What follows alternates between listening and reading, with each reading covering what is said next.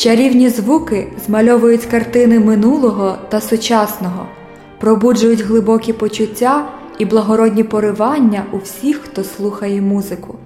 Про талановитих християнських виконавців минулого та сучасного, про музику та її вплив на людину розповідає Олесь Деркач. Привіт усім слухачам Радіо Голос Надії. З вами автор та ведучий програми Струни серця Олесь Деркач. Сьогодні поговоримо з вами на досить цікаву тему музика як Божий дар. Залишайтеся з нами, обіцяю, буде цікаво.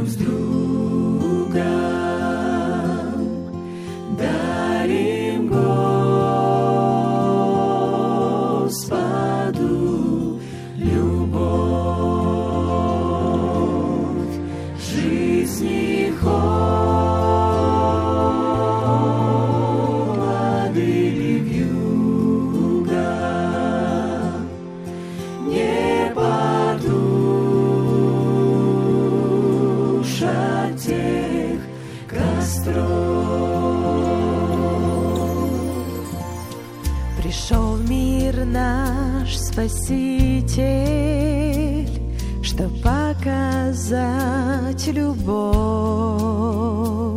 в сердцах зажечь огонь любви костров.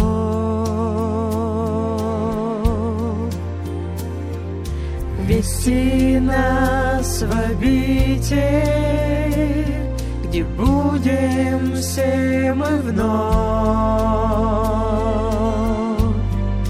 воспевать Его любовь.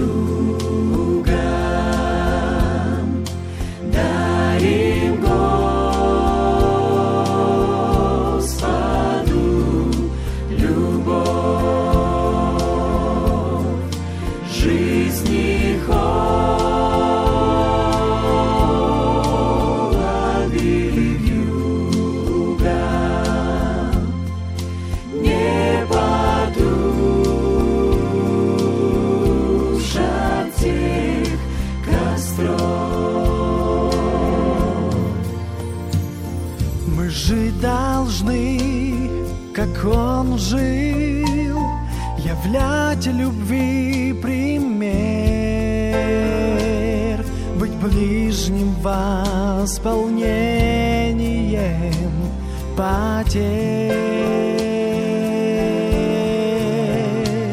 чтоб дух любви в нас ожил и пламенем гореть. должны быть с ним теперь.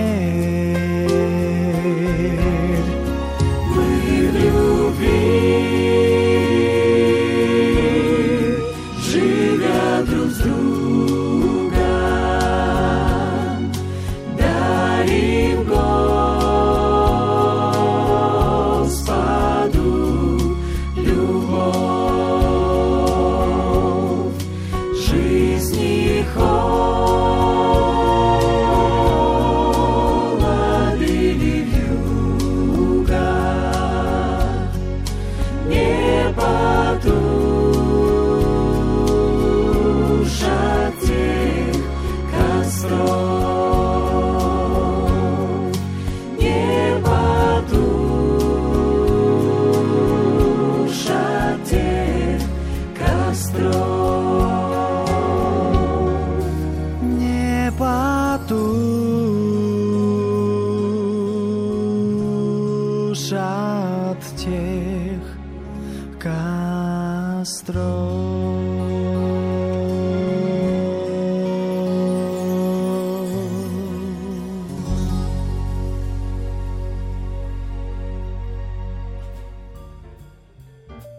Музика має велику силу. Вона здатна піднімати настрій, надихати чи заспокоювати. Через музику можна виразити як смуток, так і радість. Люди всіх культур послуговувались нею, щоб передавати свої думки і почуття. Справді, музика це Божий дар. Музика супроводжує нас із самого дитинства. Мабуть, усі ми засинали під мамині колискові, а ставши підлітками, формували свій музичний смак. І навіть тепер, у дорослому віці, багато з нас любить слухати гарну спокійну музику, наприклад, їдучи в авто або відпочиваючи після важкого робочого дня.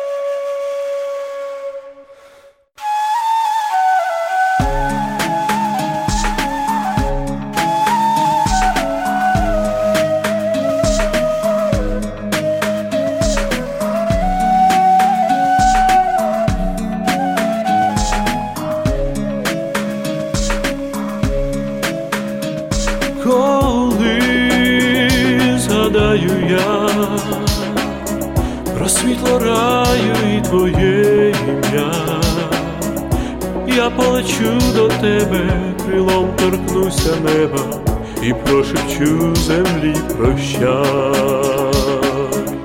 Ти, як тихий подих вітру, промінь сонця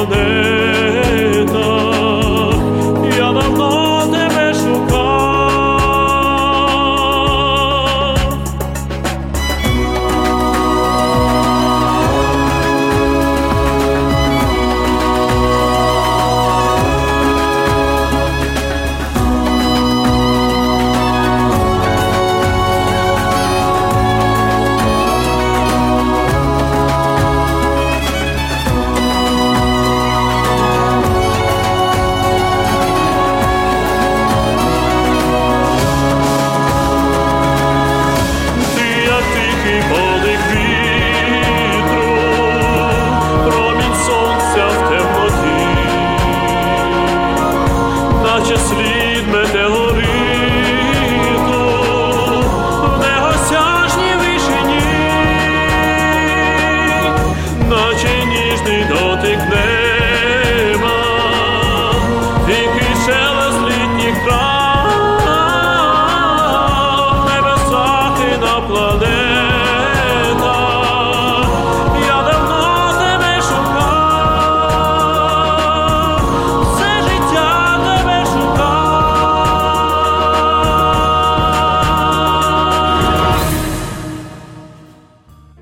Ви можете думати, що у вас немає музичних здібностей, але ви маєте чудовий музичний інструмент це ваш голос. Завдяки унікальним властивостям голосу творити музику здатен практично кожен. Для цього не потрібно інших інструментів. Вистачить лише глибоко вдихнути і почати співати. Не переживайте, якщо ваш спів не викличе гучних аплодисментів. Вправляйтеся, і згодом ваш спів покращиться. Оскільки музика сильно впливає на наші почуття, слід бути розбірливим. Чому? Тому що за гарною мелодією пісні може критися і негативний зміст. Нерідко слова багатьох пісень спонукують до ненависті, аморальності чи насилля або зображають їх як щось нормальне. Така музика не може подобатися людині, котра поважає християнські принципи. Біблія заохочує над усе, що лише стережеться, серце своє стережи, бо з нього походить життя. Отже, вибір музики не є дріб'язковою справою. We are on every side, but not crushed.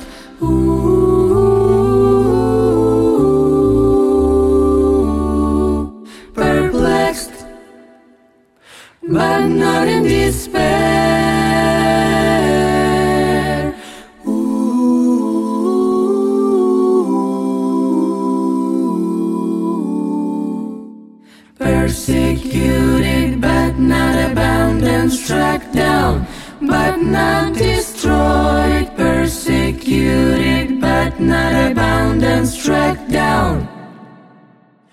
Только в Боге мое упование, Он мой щит.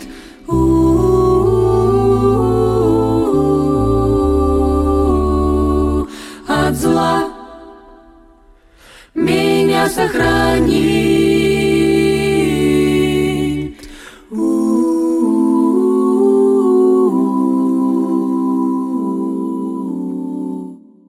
И в молитве я обращаюсь снова к Тебе, мой Бог, знаю, слышишь Ты и придешь на помощь.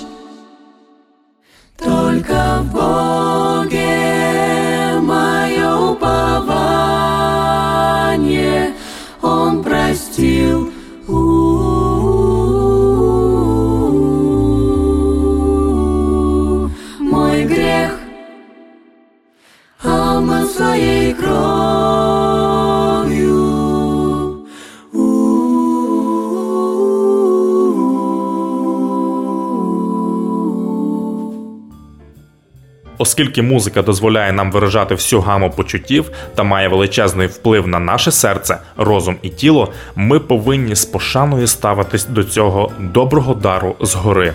Тож не соромтесь повною мірою використовувати його, керуючись при цьому мудрістю. Наша програма добігла свого кінця. Хай ваше серце наповняє тільки якісна музика. З вами була програма Струни серця та я її автор і ведучий Олесь Деркач. До нових зустрічей, до побачення!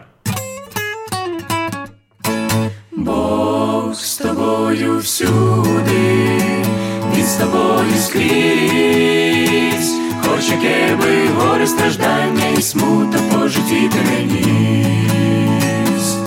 Він завжди з тобою йде до вічності веде, тож відкрий йому серце своє та йди за ним скоріш.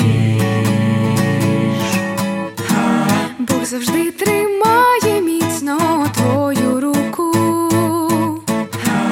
Він веде тебе дорогою життя, тож ти не допускай і з ним розлуки повір.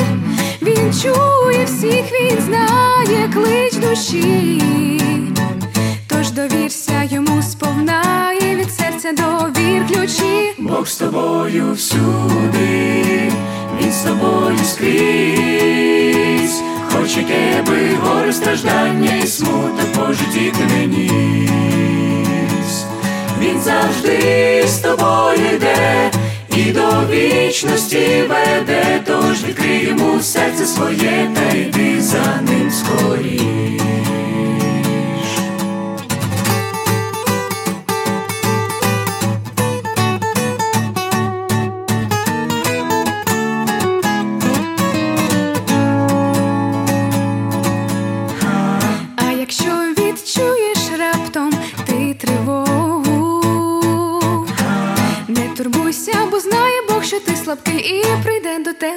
На допомогу. Його рука спасе від небуття.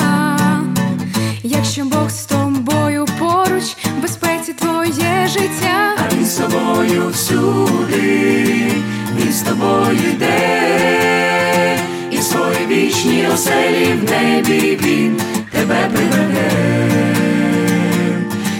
зло ти за ним крокуй, зло в житті своїм зруйнуй, і одержиш спасіння від Бога Отця на небеса,